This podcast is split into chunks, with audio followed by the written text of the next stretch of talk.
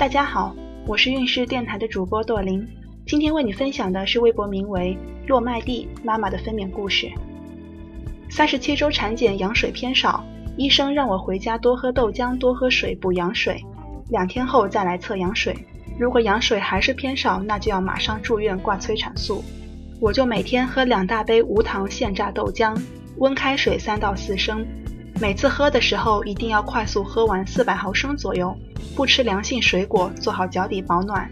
两天后的羊水复查结果很好，之后的每三天仍然检查一次羊水，保证宝宝不能缺氧。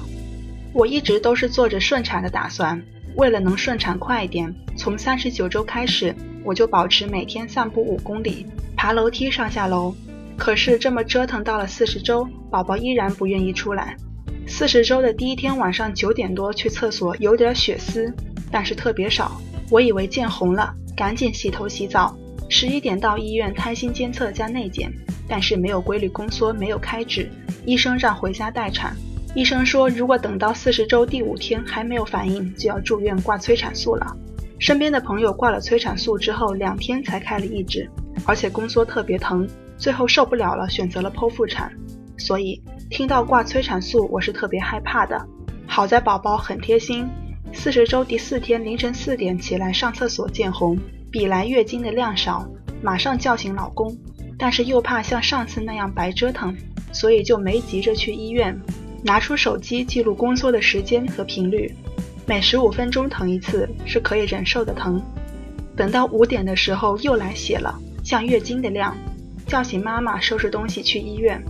到了医院，肚子疼得厉害，间隔的时间也变短了，每六到八分钟疼一次。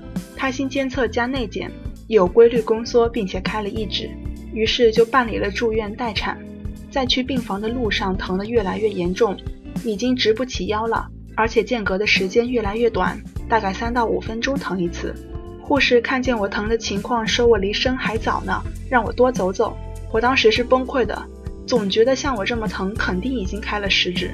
无奈忍着痛在医院的走廊里来回走，疼的已经受不了了。医生内检居然只开了一指半，咨询护士什么时候可以打无痛，护士说开到两指半，快三指才能打。为了尽快开指，我只能忍痛继续坚持走路，真是比月经疼一百倍，而且越疼越暴躁。直到下午一点多再次内检，终于开到了两指半。可以进待产区打无痛了，打完无痛瞬间不疼了。下午四点内检开到四指半，助产士说我到半夜肯定会生，又紧张又兴奋。六点再次内检开六指，人工破水，助产士说我羊水情况很好，不多不少，而且没有浑浊。七点半的时候进加化病房，十一点半有了变异，叫助产士内检，已经开到了十指，毫无感觉的从两指半开到十指。无痛真是个好东西，助产士和老公一起帮我使劲儿。由于我的产道比较长，所以一直努力用劲儿。在用力的时候，一定要听清助产士说的如何用力，不要乱用，防止力气过早用尽。老公一直陪到凌晨十二点半，宝宝的头才进入产道。原以为助产士会推我进产房，结果居然让我自己走，那个酸爽的感觉简直无法形容。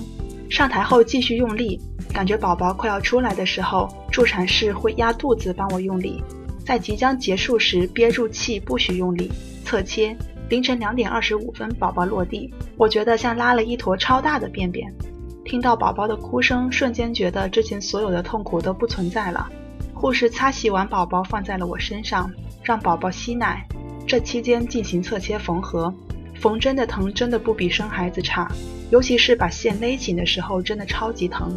助产士跟我聊天，转移注意力，让我拍照给家人报平安。